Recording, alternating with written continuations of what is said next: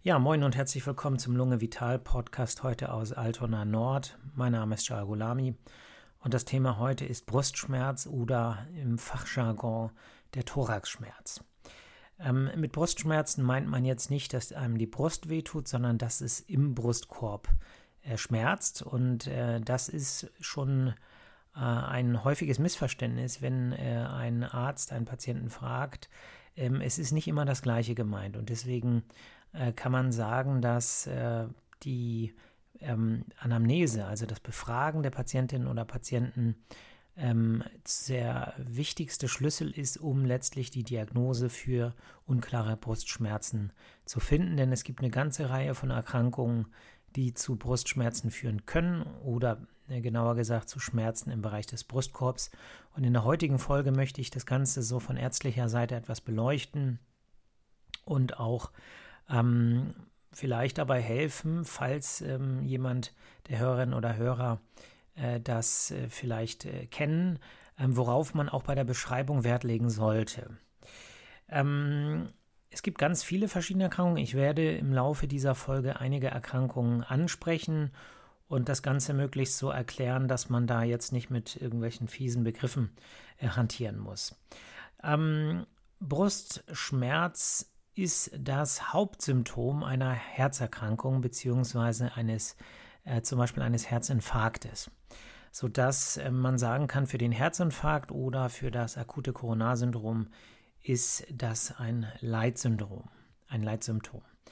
Ähm, es gibt andere Erkrankungen, es gibt Erkrankungen der Hauptschlagader, der Aorta, ähm, wo es durch äh, zum Beispiel erhöhten äh, Blutdruck und ähm, Defekte in der Gefäßwand äh, zu einem Einströmen von Blut in die Gefäßwand selbst kommt, der Hauptschlagader. Ähm, das bedeutet, es bildet sich sozusagen ein Riss innerhalb der Wand und dort strömt dann Blut rein. Das nennt man Dissektion und auch das ist etwas, was furchtbar wehtun kann, also ähm, Brustschmerz äh, verursachen kann. Ein Lungeninfarkt, was wir im Fachjargon ähm, Lungenembolie nennen, kann auch zu ähm, Schmerzen im Bereich des Brustkorbs führen. Und äh, das liegt aber nicht so sehr daran, dass äh, die äh, Arterie zugeht. Das tut an sich jetzt nicht unbedingt weh, aber der Bereich hinter dieser, ähm, hinter diesem Gefäßverschluss, äh, der Bereich wird ja äh, dann in dem Moment nicht durchblutet und da kann sich dann eine Entzündung bilden. Und wenn diese Entzündung dann sehr weit außen anhand, äh, sozusagen in der Nähe des Rippenfells, äh, des, äh, des Lungenfells, Entschuldigung, äh, liegt, dann kommt es da zu einer Entzündung und dann kann das Ganze auch wehtun. Denn die Lunge selber hat gar keine Schmerzrezeptoren. Ja? Das heißt, wenn es wehtut, dann kann es im Prinzip nicht die Lunge sein, es kann aber das Häutchen sein, was oben auf der Lunge quasi von außen äh, drauf liegt. Ähm, der Pneumothorax, das ist ein Lungenkollaps, ähm, der kann zu äh, Thoraxschmerzen führen. Ähm, das muss man sich so vorstellen. Im Prinzip ist die Lunge von innen der äh, Wand des Brustkorbs ähm, vollständig angelegt. Es gibt sozusagen auf der Lunge ein Häutchen und an der Innenseite des ähm, Brustkorbs gibt es auch ein Häutchen und diese beiden sind quasi ja miteinander verhaftet durch ein Vakuum, was dazwischen herrscht. Und äh, in diesem Spalt zwischen diesen beiden, der ja eigentlich nicht existent ist wegen des Vakuums, da gibt es ein bisschen Gleitmittel, was dazwischen ist, was dafür sorgt, dass bei der Atmung die Lunge und das ähm, Rippenfell aneinander gleiten können. So, und wenn dieses Vakuum aufgehoben wird durch ähm, zum Beispiel eine spontane Verletzung eines Lungenbläschens zum Beispiel, dann klappt die Lunge zusammen und auch das kann zu Schmerzen führen. Ähm, das sind jetzt alles äh, relativ ähm, ernste Erkrankungen. Was man nicht vergessen darf, ist, dass ähm, es natürlich viel banalere Gründe gibt, warum es im Brustkorb oder am Brustkorb wehtun kann und das sind auch eigentlich häufigere Gründe. Also der häufigste Grund, warum ähm, jemand äh, Schmerzen im Bereich des Brustkorbs beklagt, sind Muskelverspannungen. Ja, man muss sich vorstellen, da sind eine ganze Menge Muskeln, da sind viele Gelenke zwischen Brustbeinen, äh, zwischen Rippen, aber auch zwischen äh, Wirbelsäule und Rippen. Und da wird ja jeden Tag ständig bewegt. Ne? Da ist die Muskulatur äh, ständig in Action und ähm, das kann eben auch wie in anderen Muskeln mal äh, wehtun. Und ähm, wie man das jetzt von ernsten Ursachen unterscheiden kann, da kommen wir gleich noch zu. Ähm, was man auch nicht vergessen darf, ist, dass die Bauchmuskulatur im Bereich äh, des unteren Rippenbogens äh, ansetzt, beziehungsweise dort ihren Ursprung hat, je nach Muskel. Ähm, und äh, wie das so ist bei Sehnenansätzen, auch da kann es je nach äh, Belastung der Muskulatur oder bei entzündlicher Aktivität ähm, zu Schmerzen kommen. Das kann zum Beispiel nach exzessivem Training der Fall sein. Wenn man jetzt zum Beispiel mh, hm, ganz viele Sit-ups macht und vielleicht äh, länger nicht trainiert hatte, dann kann das am unteren Brustkorbbereich äh, zu Schmerzen führen äh, oder auch die Bauchmuskulatur. Das kann man auch nicht immer so einfach voneinander unterscheiden. Und manche sagen einfach, ich habe Schmerzen im Bereich äh, des Brustkorbs. Ähm, wenn man zum Beispiel eine Erkältung hat und ganz viel hustet oder eine andere Erkrankung, die zu Husten führt, auch das führt dann dazu, dass die Muskulatur des Brustkorbs äh, verspannt sein kann, wehtun kann. Es kann auch äh, im Rahmen von äh, ausgeprägten Husten zu Rippenbrüchen ähm, kommen. Es kann auch sein, dass eine Rippe nicht komplett durchgebrochen ist, aber angeknackst. Auch das kann wehtun. Und äh, insofern ähm, sind äh, das nicht immer ernste äh, Ursachen. Und wie gesagt, die Kunst ist es, äh, die Patienten so zu befragen und äh, durch Untersuchungen das Ganze so zu ergänzen, dass man am Ende auch wirklich weiß, äh, was steckt hinter dem Schmerz. Eine Ursache ist auch noch Sodbrennen. Ähm, und äh, wenn wir bei, schon bei der Speiseröhre sind, also Sodbrennen im Fachjargon Reflux, Ösophagitis genannt, äh, wenn die Speiseröhre sich dabei sogar entzündet. Und es gibt auch Spasmen der Speiseröhre. Ähm, und äh, da kann es auch mal zu Schmerzen kommen. Das sind aber eher seltenere Ursachen. So, jetzt sitze ich da mit meinem Schmerz und äh, möchte irgendwie wissen, ist das was, äh, womit ich vielleicht zum Arzt gehen muss? Oder ähm, bin ich vielleicht äh, gleich äh, beim Arzt, weil ich jetzt gerade im Wartezimmer sitze? Ähm, worauf kommt es an äh, bei der Beschreibung? Also zum einen ist wichtig, wo tut es weh, die Schmerzlokalisation. Ähm, ist, die, ist der Schmerz zum Beispiel hinter dem, im, hinter dem Bereich des Brust, Brustbeins, ja? Oder ist der Schmerz eher links im Bereich des Brustkorbs gelegen oder ist er rechts? Ist er eher an der Seite? Ist er eher im Rückenbereich?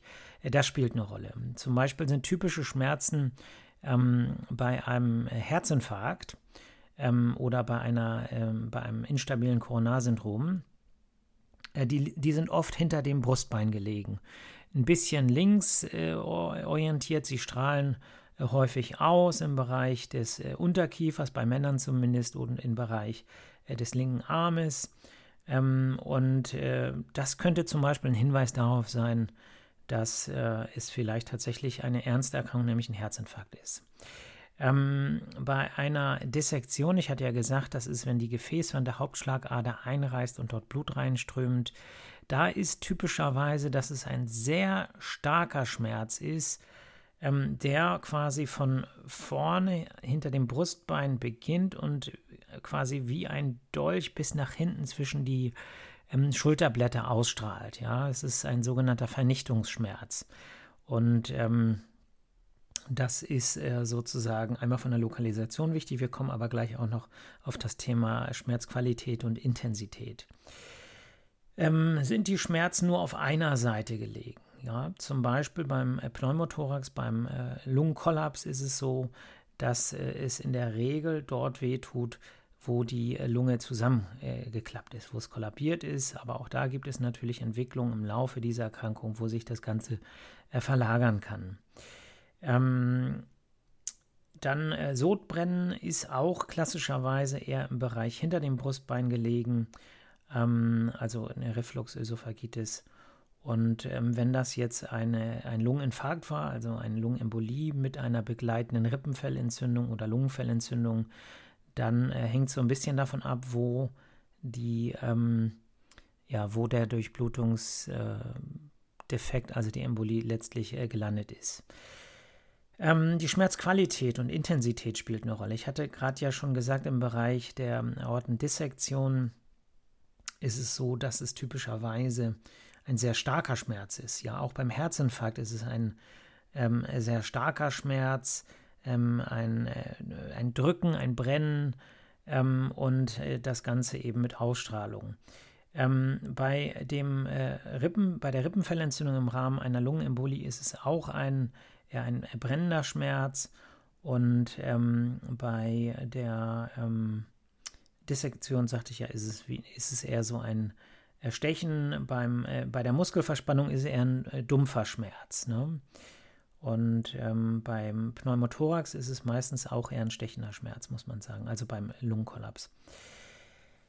Ähm, dann spielt auch die Schmerzdauer oder die Schmerzdynamik natürlich eine Rolle. Ne? Das bedeutet, ähm, ist es ein Schmerz, der ähm, einmal begonnen hat und jetzt die ganze Zeit da ist, oder ist es ein Schmerz, äh, der kommt und geht? Ist es ein Schmerz, der plötzlich entstanden ist oder einer, der sich schleichend äh, quasi gesteigert hat? Und äh, das spielt eine Rolle. Zum Beispiel ist es so, dass beim Lungenkollaps häufig der Schmerz, Entschuldigung, äh, plötzlich äh, kommt. Also es macht manchmal, äh, manchmal gibt es ein äh, richtiges Geräusch und äh, plötzlich ist sozusagen der Schmerz da und wird mit der Zeit dann zum Teil auch stärker. Ähm, und bei der Dissektion ist es auch ganz plötzlicher Vernichtungsschmerz und ähm, bei der äh, Lungenembolie ist es dann natürlich, also bei dem Lungeninfarkt ist es dann eher, weil es ja eine Entzündung ist, nach äh, Durchblutungsdefekt ist es dann eher ein Schmerz, der sich entwickelt, also nicht so, plötzlich kommt. Ist es ein Schmerz, der durch Husten, durch, eine, ähm, durch einen Rippenbruch bei Husten entstanden ist, dann ist es auch äh, ein Schmerz, der sozusagen äh, plötzlich entstanden ist, aber ähm, eben nachdem man äh, ganz viel vorher gehustet hat. Ne? Das heißt auch, dass die ähm, Gesamtsituation, in der die Schmerzen auftreten, natürlich eine große Rolle spielt und auch das muss man äh, erfragen. Es spielt zum Beispiel eine Rolle, ob die Schmerzen atemabhängig sind.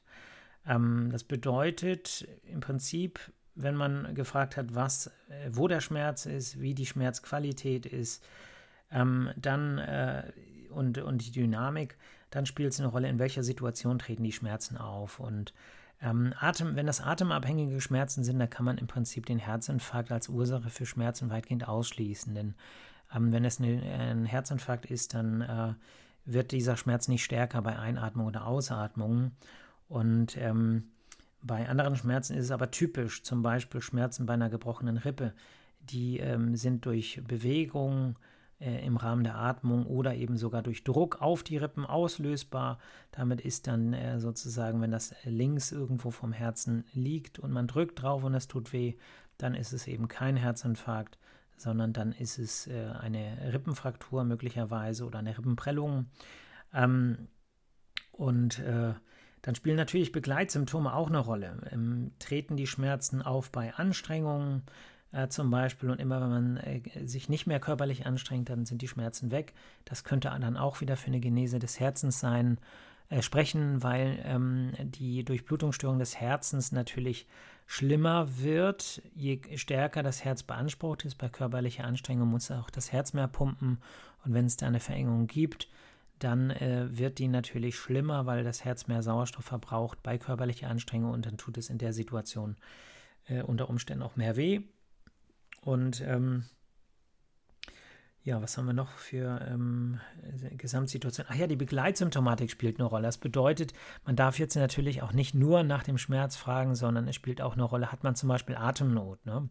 Wenn Schmerz mit Atemnot zusammen auftritt, dann sind natürlich die Erkrankungen äh, der Lunge äh, noch mehr im Fokus, also ein Lungenkollaps möglicherweise ähm, und eben auch eine Lungenembolie, weil die Lungenembolie führt letztlich äh, ja dazu, also es war der Infarkt zur Erinnerung, Lungeninfarkt, ähm, führt ja dazu, dass einfach weniger Sauerstoff ins Blut aufgenommen werden kann und das kann man dann eben auch als Atemnot äh, verspüren, wobei wenn das eine leichte Lungenembolie ist, dann äh, ist das auch nicht immer der Fall. Also dann kann es das sein, dass man vielleicht gar keine Atemnot verspürt.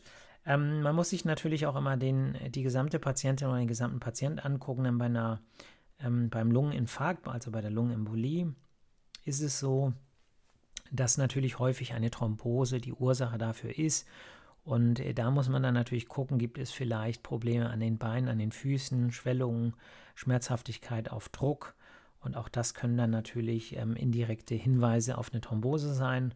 Und damit ist man dann der Verdachtsdiagnose Lungenembolie äh, natürlich dann deutlich näher. Gut, ähm, das äh, ist natürlich ähm, erstmal äh, relativ viel, ja, ähm, relativ viele verschiedene Themen, aber natürlich hat man die als äh, Ärztin oder Arzt dann auch irgendwann ähm, so auf dem Schirm, weil das so die häufigsten Ursachen für diese äh, Beschwerdesymptomatik sind.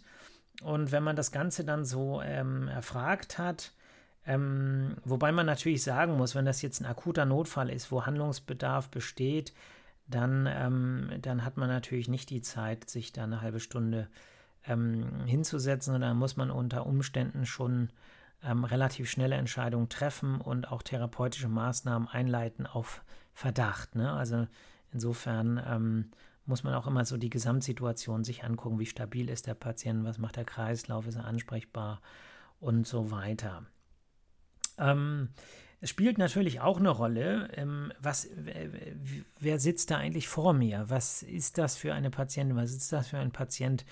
Äh, Risikoanalyse. Äh, ähm, das ist ja jetzt in Corona-Zeiten ein gutes Thema und ähm, ich finde auch, dass es wichtig ist, dass ähm, es immer letztlich um eine Risikokonstellation äh, geht und davon auch so ein bisschen abhängig ist, geht das in diese oder jene Richtung. Ne? Also wenn äh, mal ganz platt gesagt, wenn ähm, ein 20-jähriger junger Mann äh, mit äh, Thoraxschmerzen in die Notaufnahme kommt, dann ist es in den seltensten Fällen äh, tatsächlich ein Herzinfarkt, ja.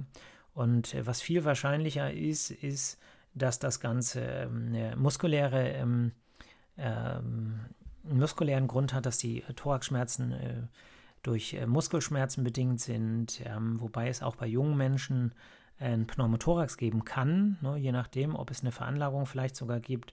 Also das ist etwas, was ich auch mh, hm, gar nicht so selten gesehen habe bei jungen äh, Menschen. Insofern ist die, äh, äh der ähm, Lungenkollaps äh, vielleicht noch die Ausnahme, aber so Herzerkrankungen oder auch eine Lungenembolie, also ein Lungeninfarkt, eine Dissektion sind eher selten bei jungen Männern. Ähm, andererseits, wenn vor mir jemand ist, die oder der ähm, 40 Jahre geraucht hat, ähm, andere Risikofaktoren hat, vielleicht ein hohes Cholesterin hat und in der Familiengeschichte äh, dann eben auch erzählt, dass ähm, Vater oder Mutter vielleicht auch einen Herzinfarkt gehabt hatten, dann ist natürlich ähm, die Risikokonstellation auch eine andere und damit rücken dann auch ähm, die äh, Herzerkrankungen mehr in den äh, Verdacht. Gut, also man befragt, dann untersucht man, ähm, man hört natürlich ab. Dabei kann man dann eben schon rechts und links manchmal äh, bei der Atmung Differenzen erkennen. Ist eine Lunge zusammengeklappt, also gab es einen Pneumothorax, dann äh, hört man auf der Seite natürlich die Atemgeräusche äh, viel leiser. Und ähm, wenn jemand zum Beispiel einen akuten Herzinfarkt hat, eine Herzschwäche, dann führt das eben häufig auch dazu, dass sich das Blut rückstaut in die Lunge und das kann dann dazu führen, dass es in der Lunge eine Wassereinlagerung gibt, ein sogenanntes Lungenödem. Und das kann man mit dem Stethoskop dann auch durch typische Geräusche äh, heraushören. Ähm, wenn es eine Lungenembolie ist, kann man je nachdem, äh, wenn sie sehr weit außen liegt und zu einer Entzündung des Rippenfells oder des Lungenfells geführt hat, eben auch häufig äh, typische Geräusche hören. Insofern ist auch da das Abhören der Lunge sehr, sehr wichtig und der Blick auf die Beine um zu gucken, ob es dort eine Thrombose gibt. Ähm, die technischen Untersuchungen spielen natürlich eine große Rolle, gerade in der Notfalldiagnostik. Ähm, die Blutwerte spielen eine sehr große Rolle. Es gibt ähm, für das Herz äh, ganz spezifische Enzyme, die häufig erhöht sind, wenn es zum Beispiel zu einem Herzinfarkt kommt. Und es gibt äh, bei der Lungenembolie, also beim Lungeninfarkt, äh, typische Laborwerte, die nicht so ganz ähm, spezifisch sind. Das heißt, die können auch erhöht sein bei, aus anderen Gründen, die sogenannten D-Dimere zum Beispiel. Aber wenn die nicht erhöht sind, dann ist die Wahrscheinlichkeit, dass es eine Lungenembolie ist sehr, sehr gering, aber ähm, nicht ganz ausgeschlossen, muss man auch ehrlicherweise sagen. Ähm, dann äh, spielt natürlich bei den Erkrankungen, ähm, äh, ja, das EKG spielt eine Rolle. Wenn ich jetzt ähm, einen Herzinfarkt habe, einen typischen äh, Herzinfarkt, der durch alle Herzmuskelschichten hindurchgeht, dann sehe ich häufig auch EKG-Veränderungen. Und äh, dann äh, ist die Sache eigentlich auch meistens klar. Ähm, Röntgen spielt eine Rolle, ähm, wenn man jetzt ein Röntgenbild vom Brustkorb macht ähm, dann kann man eben auch sehen, ob die Lungen beide ausgedehnt sind oder ob eine Lunge kollabiert ist. Man kann häufig indirekte Herzschwächezeichen sehen, indem das Herz vergrößert ist, zum Beispiel beim Herzinfarkt, oder sich eben auch Blut rückstaut in die Lunge und äh, man dort eine, also Wassereinlagerung, ein sogenanntes Lungenödem sehen kann.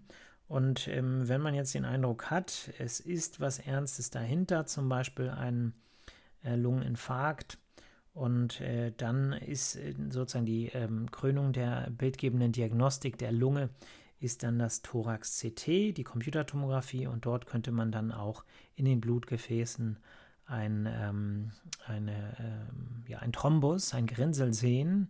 Und diese Untersuchung müsste man dann aber mit einem Kontrastmittel machen und deswegen ist es wichtig, dass man dafür gesunde Nieren hat und auch eine keine Allergie gegen Kontrastmittel, weil es sonst, äh, weil man sonst zumindest Gegenmaßnahmen ähm, ergreifen müsste. So, was jetzt die, das Sodbrennen als Schmerz angeht, da ist es ja nicht so sehr eine Notfalldiagnostik, da äh, gibt es dann wieder eine ähm, ähm, pH-Messung in der Speiseröhre mit Impedanzmessung und äh, das gehört aber nicht so sehr in den Bereich der Notfalldiagnostik.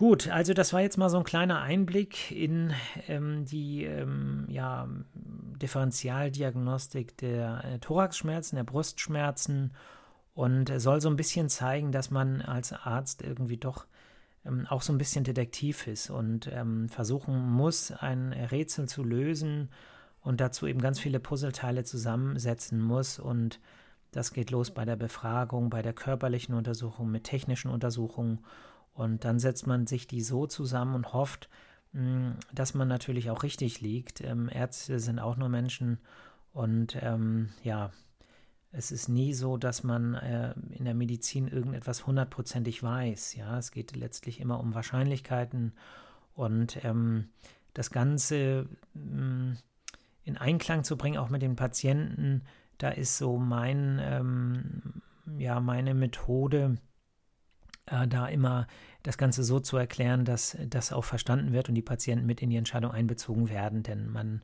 weiß eben auch als Arzt natürlich nie hundertprozentig, äh, ob eine Diagnose jetzt äh, zutrifft oder nicht. Aber wenn man das Ganze dann auch so erklärt, dann äh, sind eigentlich auch die Patienten soweit im Bilde und zufrieden und äh, fühlen sich auch gut aufgeklärt.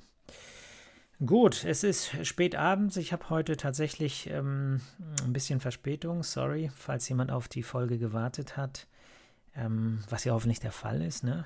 Ähm, und deswegen fällt heute auch die Abschlussformel ein bisschen kürzer aus.